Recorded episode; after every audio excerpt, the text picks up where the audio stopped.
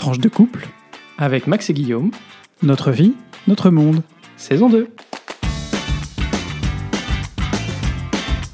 Bonjour, bonsoir et bienvenue dans ce douzième épisode de la saison 2 de notre podcast Tranche de couple. avec Guillaume. Et Max. Épisode qu'on a choisi d'intituler Touchous, tellement qu'on aurait pu skier pour descendre place Flagey cette semaine et tant l'actualité est elle aussi glissante. On est comme d'habitude très heureux de vous retrouver et on espère que pour vous aussi, ce podcast est un moment de joie. Vous nous retrouvez lundi tous les 15 jours sur toutes vos plateformes de podcast préférées ainsi que sur YouTube en audio. Et entre-temps sur Facebook et Twitter, toujours tranche de couple. N'hésitez pas non plus à nous écrire par email sur tranche le chiffre de couple at gmail.com.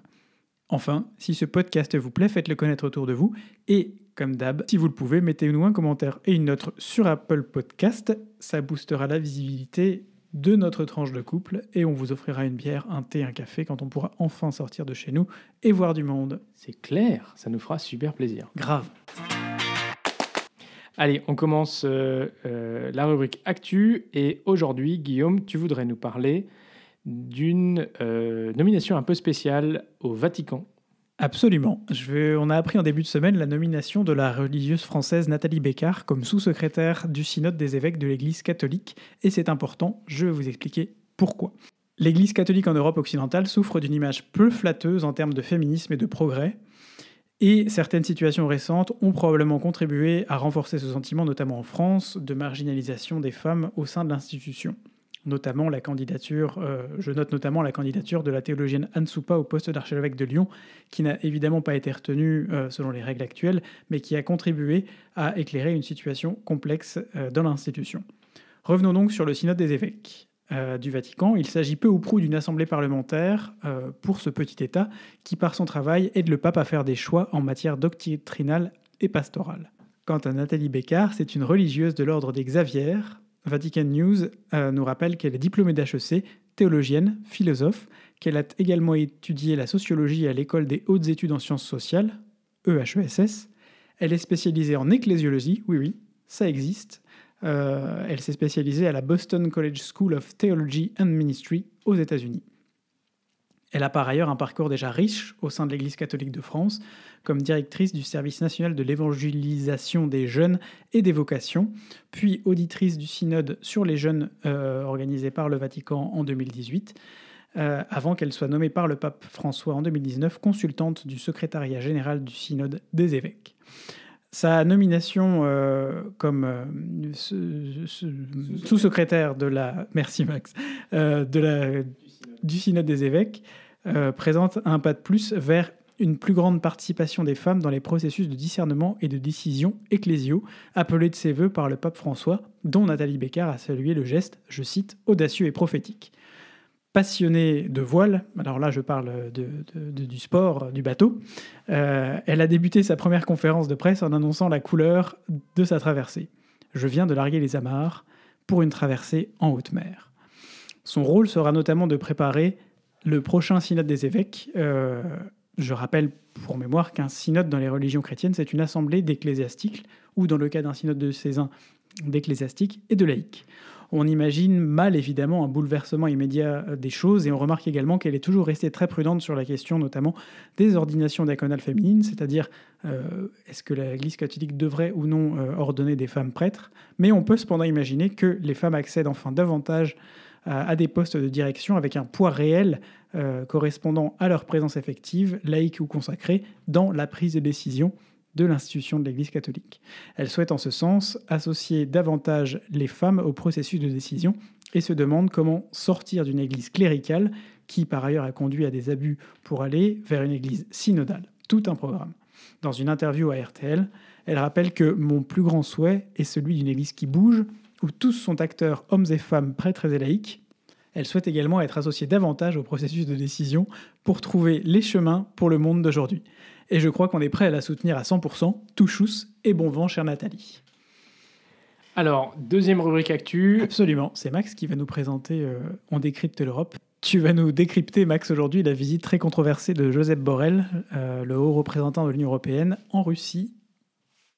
Oui, exactement. Joseph Borrell, donc c'est effectivement le haut représentant de l'Union européenne pour la politique étrangère et de sécurité. En gros, c'est le ministre des Affaires étrangères de l'Union européenne. Euh, alors, il s'est rendu euh, à Moscou euh, il y a une dizaine de jours, et dès avant son déplacement, son choix de se rendre à, Moscou n'avait pas fait l'unanimité. Un certain nombre de personnes, y compris des représentants d'États membres de l'Union européenne, considérant qu'au vu de l'arrestation récente et de l'emprisonnement de l'opposant Navalny à son retour de Russie, en Russie, ainsi que la manière dont est traitée euh, l'opposition en général, notamment dans les manifestations qui ont suivi euh, l'arrestation euh, de Navalny, il n'était pas opportun de faire une visite officielle en Russie. Et cette visite, on peut dire qu'elle n'a pas été couronnée de succès, ou en tout cas, c'était compliqué. Elle, là, en fait, était un véritable affront fait aux hauts représentants par la partie russe, notamment parce qu'en pleine conférence de presse télévisée, le ministre des Affaires étrangères russe, Sergei Lavrov, a carrément dit que l'Union européenne n'était tout simplement pas un partenaire fiable. Et durant la visite de Borrell, Moscou a annoncé l'expulsion de trois euh, diplomates européens qui avaient commis euh, l'injure d'observer une manifestation d'opposants, sans y prendre part naturellement, à un motif qui est naturellement inacceptable. Alors, auditionné par le Parlement européen à son retour euh, de, Moscou, là, ces derniers jours, euh, après notamment un appel de 73 eurodéputés euh, euh, à la démission de, Joseph Borrell, celui-ci a souligné le bien fondé de cette visite. D'une part, ce n'est pas parce que la Russie est un voisin difficile qu'on ne doit pas maintenir le dialogue et mettre le doigt sur ce qu'on reproche à Moscou, y compris en face à face avec les autorités russes. C'est quand même le propre de la diplomatie. Et puis d'autre part, comment justifier que euh, le haut représentant de l'Union européenne ne pourrait pas se rendre euh, en, Russie, alors que dans le même temps, il y avait eu à peu près 17 visites de ministres euh, des États membres de l'Union européenne à Moscou. Donc, il ne faut pas avoir deux poids, deux mesures. En creux, néanmoins, c'est à nouveau la fragilité de cette politique étrangère de l'Union européenne qui est mise en lumière. Et c'est vrai que ce n'est pas facile d'afficher une position de fermeté vis à -vis de Moscou quand le seul instrument européen reste celui des sanctions et que dans le même temps, l'un des plus gros membres de l'Union européenne maintient le développement d'un gazoduc, d'un chantier de gazoduc avec la Russie, Nord Stream 2, pour un coût euh, de 10 milliards euh, d'euros, donc c'est un chantier très conséquent, qui va aussi avoir des conséquences directes, comme conséquence directe la diminution des droits de passage financiers euh, du gaz russe que récupèrent les pays est-européens et notamment l'Ukraine. Alors, ce week-end auront lieu de nouvelles manifestations auxquelles des diplomates européens vont à nouveau assister. Et la question reste de savoir si cela conduira à de nouvelles expulsions. Et dans le même temps, Joseph Borrell a informé le Parlement qu'il allait proposer aux États membres de nouvelles sanctions contre la Russie suite à l'emprisonnement de Navalny. Affaire à suivre. On n'est pas sorti le hum, des ronces, comme on dit. C'est compliqué. Hein oui, c'est ça. Allez, on passe euh, pour clore cette euh, rubrique d'actu euh, au point Belgitude. Oh, c'est pas vraiment une actu, mais faire du ski en Belgique, il y a des meneur. Alors que nous affrontons maintenant depuis une semaine les températures glaciales en dessous de zéro, enfin glaciales, je veux dire d'un point de vue belge, j'étais il y a deux minutes en train de regarder un reportage sur les Inuits qui sont à moins 52. Forcément, des petits joueurs. Mais pour nous, ici, on n'est pas si habitué que ça. Et pour nous, moins 10, c'est glacial. Bref, alors que les paysages enneigés, y compris en centre-ville, nous ont donné un petit sentiment de reine des neiges, libéré, délivré, tellement on n'y était plus ou pas habitué, intéressons-nous un peu à la baraque Fréture, au Mont des Brumes, au Val de Wanne, Trois Ponts, à Ovifat Baraque Michel, à Lernieux-Monty ou encore à Spa. Des noms très belges, hein.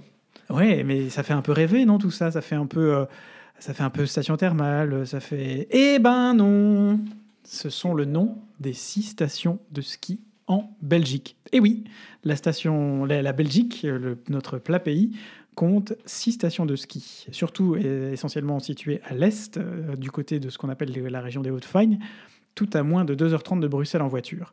Alors, Bien entendu, avec le Covid, euh, la plupart de ces stations sont fermées ou en tout cas l'accès est extrêmement régulé pour les non-résidents pour éviter ce qui s'est passé euh, pendant les premiers week-ends après euh, les premières neiges au mois de décembre, c'est-à-dire un afflux de gens difficilement contrôlable où effectivement les mesures de sécurité sont, sanitaires sont difficilement gérables. Mais On compte en tout dans ces stations euh, une dizaine de pistes de ski alpin, une demi-douzaine de remontées mécaniques, quand même. Bon, vous oubliez évidemment le télésiège débrayable à 8 places de Courchevel, hein, faut pas déconner. On est quand même dans, les, dans, dans, le fin fond de la Belgique. Mais il y a aussi plusieurs pistes de ski de fond, sans compter d'innombrables chemins de randonnée, propices été comme hiver euh, à euh, la nature et à des chemins bucoliques. Et en hiver, les raquettes, naturellement. Et en hiver, les raquettes, naturellement. Bref, un petit paradis pour faire du ski à la demi-journée, à la journée, en famille, entre amis, à défaut de pouvoir se rendre en France pour... Ah bah non. Ah bah non, en fait, euh, c'est fermé aussi. Bon bah, écoutez, hein, on profitera des stations de ski belges l'année prochaine. Ah bah euh, oui, il faudra remonter le matériel. Allez, touchous Touchous. Touchous vers notre rubrique euh, vite couple, Max. Exactement. Alors, euh, on ne pouvait pas, euh, puisque euh, la veille de la diffusion de ce podcast, bah, c'est le 14 février, la Saint-Valentin. Euh, ne pas vous parler euh, voilà, de bah, comment est-ce qu'on fait euh, la Saint-Valentin en ces temps un petit peu compliqués, où il n'y a pas de restaurant, où finalement on va être encore chez nous. alors, la Saint-Valentin, c'est pas quelque chose qu'on a nécessairement l'habitude, nous, nous deux, de, de, faire systématiquement, de, de, sortir au restaurant. Ou, voilà. Au début, on le faisait pas du tout. Et puis, bah, finalement, les années venant, on, s'y met. Alors, on fait, comme tu dis, on fait pas forcément des grosses choses, mais une petite attention, un petit truc en plus. Mais par contre, ce qui a été toujours dans notre, dans notre euh, volonté, c'était de, que ce soit pas juste euh, ce, ce moment, que ce soit pas juste la Saint-Valentin. Pour nous, la Saint-Valentin, c'est aussi un peu toute l'année. Là, c'est juste une oh. occasion de plus de, de, montrer, euh, de se montrer qu'on pense l'un à l'autre.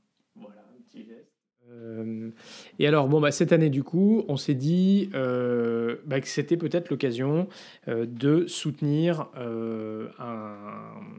bah, nos amis restaurateurs, hein, qui, comme d'habitude, sont, sont, fermés.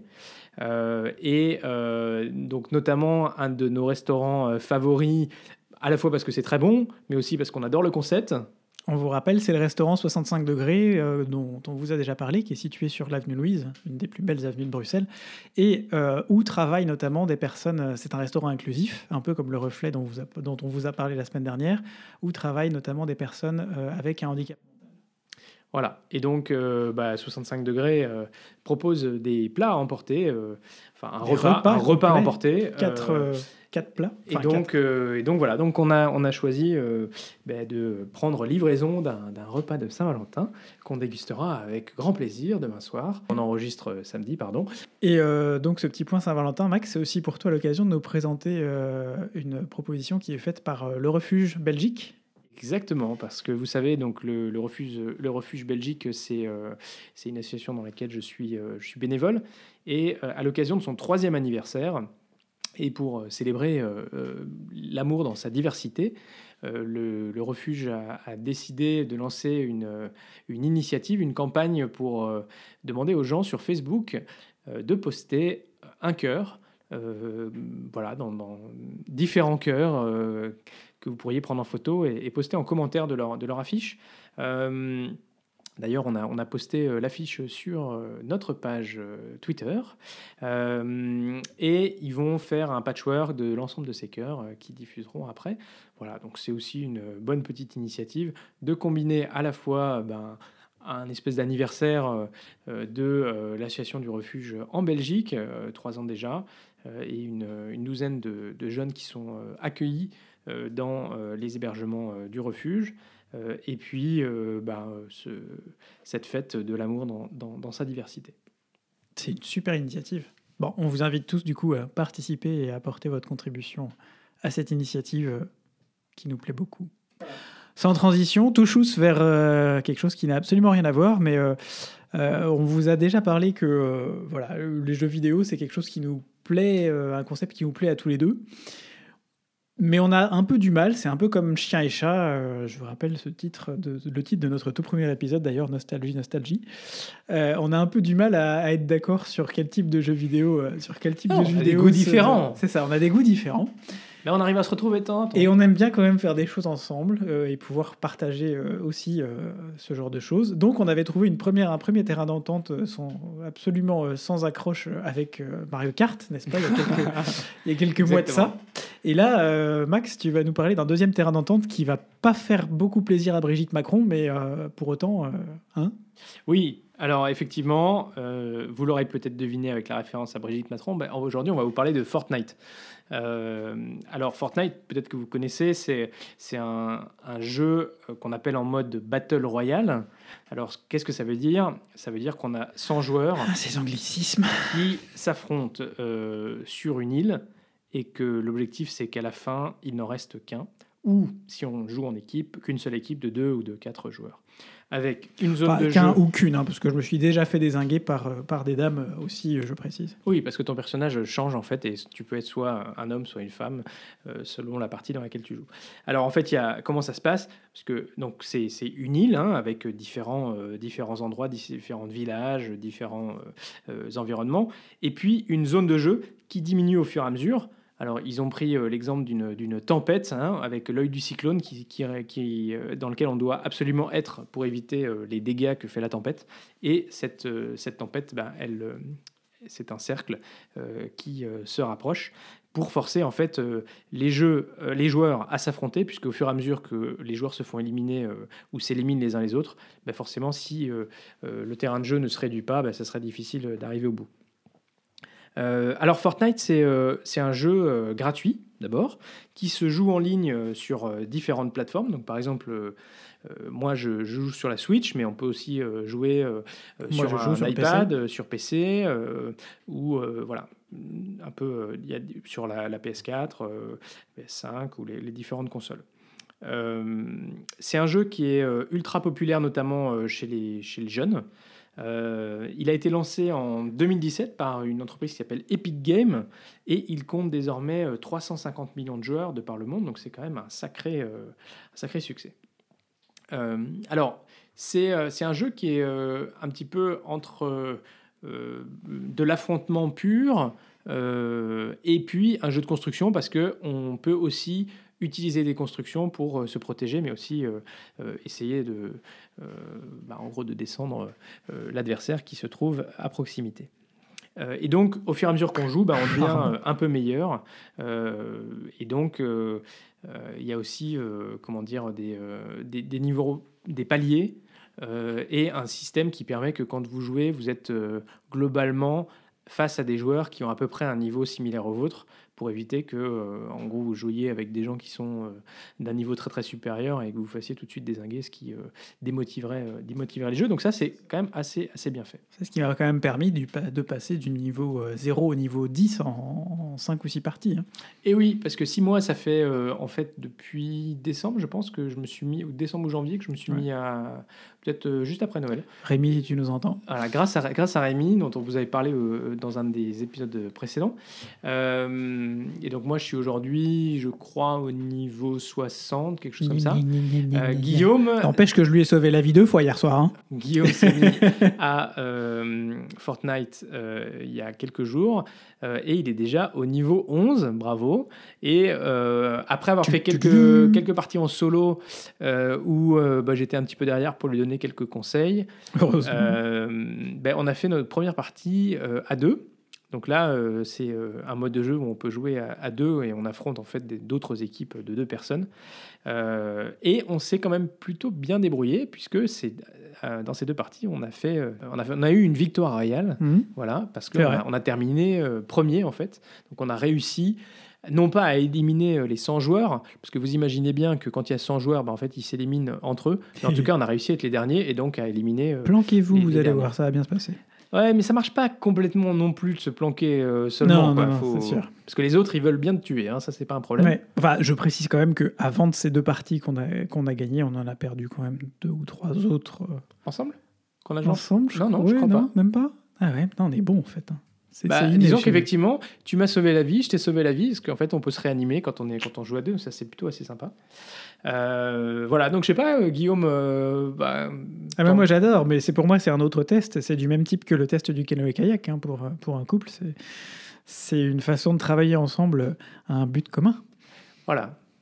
On travaille ensemble à un but commun sur plein de choses dans notre vie, mais là, voilà, ça en fait une de plus. Bon, après, il va falloir que tu continues à jouer un petit peu pour euh, apprendre à recharger, apprendre à euh, sauter, éventuellement faire quelques constructions. pour Recharger, ça va. peu. Les constructions, ça commence à. Non, j'ai pas commencé les constructions, mais chaque chose. le- Il faut que je surtout que j'apprenne à sortir du bateau. Ah oui, parce que Guillaume est mort euh, en restant dans la tempête dans le bateau et il n'arrivait pas à sortir du bateau. Il y avait sans doute un petit bug, mais en ouais, plus, d'abord, en c'est de la faute du bug. Comme il faut apprendre à demander de l'aide, euh, et notamment euh, pour que je vienne t'aider à, à sortir de, de Mais enfin, je t'ai dit que j'étais dans la tempête. Bon, dix minutes après être rentré dans la tempête, mais c'est pas grave, c'est pas la question. Voilà, bah, vous voyez, c'est pas un long fleuve tranquille, mais en tout cas, c'est bien sympa. Et je dois dire que on avait acheté cette Switch en prévision du deuxième confinement, et bah en fait, on est assez content de, de l'avoir euh, de l'avoir installée. Et visiblement, ça a fait quelques émules également dans le reste de la famille. À voir. Affaire à suivre. Allez, on passe à la dernière euh, rubrique de, de ce podcast parce Eh que oui. la dernière fois, on vous avait fait un podcast assez long. Donc aujourd'hui, on va essayer de rester dans le timing. Tout à fait. Un coup de cœur Covid aujourd'hui, euh, une fois n'est pas coutume, avec le lancement de la chaîne Culture Box par France Télévisions. Alors vous savez que c'est la diffusion, je vous ai beaucoup parlé, probablement saoulé avec la diffusion en streaming de spectacles, l'intérêt, les plus, les moins. Mais euh, on a passé une nouvelle étape ici, puisque euh, alors que les lieux de culture et de spectacle vivants sont désespérément fermés au public, tant en Belgique qu'en France que dans la plupart des pays de l'Union européenne et du monde, les institutions créatrices, elles, ne se tournent pas les pouces et proposent des spectacles, concerts, performances via le streaming ou la télé, payants ou gratuits. Le groupe France Télévisions a lancé au début du mois de février la chaîne Culture Box, qui est disponible en ligne et sur la chaîne 19 de la TNT. Culture Box, à l'origine, c'est la plateforme euh, en ligne de contenu culturel euh, des chaînes du groupe France Télévisions. Ça existe depuis une dizaine- dizaine d'années et c'est une mine d'or pour pouvoir voir et revoir de chouettes représentations euh, en direct ou en streaming. Donc l'idée ici, c'était de mettre ce contenu à disposition de chacun facilement via une chaîne et aussi surtout de mettre à disposition le contenu extrêmement important en termes de quantité, tant en termes de qualité, qui euh, est arrivé depuis le début de cette crise, puisque c'est les seules façons aujourd'hui de produire, de faire du, spectacle vivant, c'est de le diffuser. Donc pour faire court, le programme, c'est euh, en matinée la diffusion de documentaires, l'après-midi, programme culturel, en début de soirée un magazine, et en soirée des spectacles, visites d'expositions, concerts, etc. Chaque jour de la semaine, vous avez une thématique. Le lundi, c'est théâtre. Le mardi, c'est classique, opéra ou ballet. Le mercredi, c'est musique. Le jeudi, spectacle urbain. Le vendredi, l'humour. Ça, c'est mon jour préféré. À égalité avec le mardi. Mais bon, le samedi, c'est les grands concerts. Ah, j'aime bien celui-là aussi, en fait. Et le En dimanche, fait, les musées. tous les jours, quoi. Mais en fait, je crois que je vais regarder ça tous les jours. Bref, autant vous dire que euh, les contenus sont assez alléchants. Alors, euh, comme je le lisais dans un article euh, récemment, c'est encore un peu de briques et de broc, c'est encore un peu euh, construit euh, sur, euh, sur, sur des bases. sur- voilà, ça a été lancé de façon très rapide, mais euh, pour autant, on y retrouve vraiment des chouettes contenus et, euh, et on sent une volonté vraiment de diffuser. Et je salue cette initiative de France Télévisions avec le ministère de la Culture et le CSA. Voilà une, une bonne chose qui est arrivée dans cette période un peu compliquée. Merci, déjà Ro- merci Rogeline. Merci Roselyne. Allez, c'est déjà la fin de ce podcast. On espère que cet épisode euh, vous a plu. Touchous Et euh, s'il vous a plu, ben, n'hésitez pas à en parler autour de vous. Et comme ça, euh, peut-être qu'on aura des nouveaux éditeurs. Ça nous fera aussi bien Toujours plaisir. plaisir. On vous rappelle que vous pouvez nous retrouver Le lundi tous les 15 jours. Alors portez-vous bien d'ici au prochain épisode. Gros bisous. Sortez masqués et à très vite. de nouvelles tranches vitaminées.